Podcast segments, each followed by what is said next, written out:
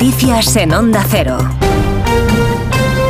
¿Qué tal? Buenos días. Estados Unidos ha comenzado la operación Ayuda Aérea en Gaza y por primera vez ha lanzado 38.000 paquetes de alimentos que han sido arrojados desde tres aviones. La población en Gaza está hambrienta y el gobierno americano no descarta abrir un corredor marítimo. Mañana la vicepresidenta Kamala Harris se reúne en la Casa Blanca con el ministro de Defensa de Israel para negociar un alto el fuego temporal. En la zona está operando la ONG del chef español José Andrés, que destacaba en Antena 3 que estos paquetes de comida que ha lanzado Estados Unidos son insuficientes. La situación en Gaza es realmente algo al límite.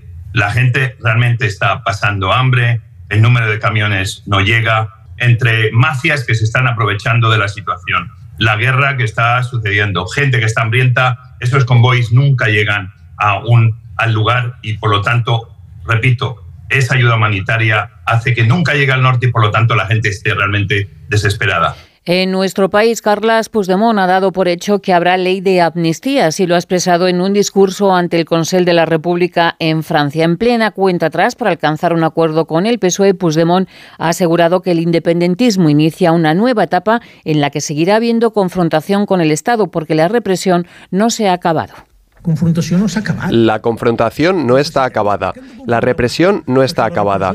Es que no se acabará tampoco por más leyes que hagamos. La pulsión represora de las entrañas profundas del Estado español no es que se haya acabado. Está más excitada que nunca. Los de Puigdemont y los socialistas tienen que llegar a un acuerdo antes del jueves para presentar el texto de la ley en el Congreso de los Diputados. El Gobierno impulsa la amnistía con más énfasis y convencido que respeta la Constitución, sobre todo después de la Convención de Venecia, no veta la reforma. El portavoz en el Congreso, Pachi López, destaca que la amnistía no rompe España, une y lanza reproches al Partido Popular. Es un informe que vuelve a desmontar otra de las mentiras, otra de las hipérboles con las que el Partido Popular se ha manejado en toda esta cuestión. Se ha vuelto a demostrar que la ley de amnistía, lejos de romper España, lo que hace es unirla. Lo mismo que es absolutamente respetuosa con la propia Constitución. Y el Partido Popular en este, en este caso debiera de callarse un poquito más y tener un poco más de vergüenza. De la política también es noticia que Miguel Ángel Gallardo es el nuevo secretario general del Partido Socialista en Extremadura. Sustituye a Guillermo Fernández Vara. Gallardo se ha impuesto en las primarias a la otra candidata. Lara Garlito ha obtenido el 56% de los apoyos. Y le sepan también que la directora de arte, Ana Álvar González, recibió ayer el premio Ricardo Franco en el Festival de Málaga. En esta jornada se presenta la película mexicana Radical y la cinta Tratamos demasiado bien a las mujeres con Carmen Machi, redacción en Málaga. Isabel Sánchez. Sus casi 30 años como directora artística han hecho que Ana Álvaro González recoja en este festival el premio Ricardo Franco a los oficios del cine, una profesión que asegura le ha permitido soñar. Entonces este es un trabajo de aventura, somos de circo un poco.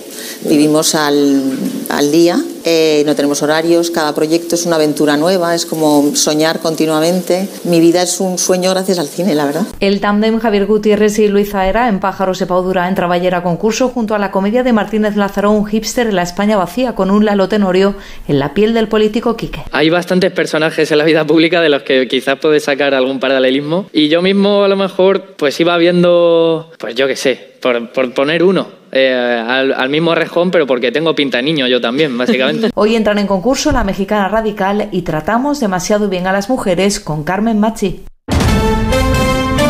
La jornada de liga nos deja estos marcadores. El Sevilla se ha impuesto 3-2 a la Real Sociedad, el Rayo ha empatado a 1 ante el Cádiz, empate también entre el Getafe y Las Palmas, empate a 3 y en Mestalla el Real Madrid no ha podido ganar. Los blancos han empatado a 2 ante el Valencia en un partido polémico. El árbitro anuló un gol a los blancos y Bellingham fue expulsado con roja directa. Al jugador valencianista Hugo Duro el empate le sabe prácticamente a victoria. El trabajo del equipo es muy bueno, el Madrid es un equipazo eh, y bueno, hay que seguir sumando.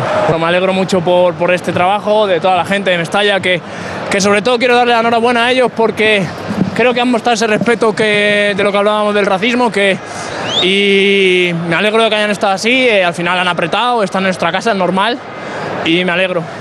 Nueva cita con la información cuando sean las 6 de la mañana, las 5 en la Comunidad Canaria y en ondacero.es. Síguenos por internet en ondacero.es.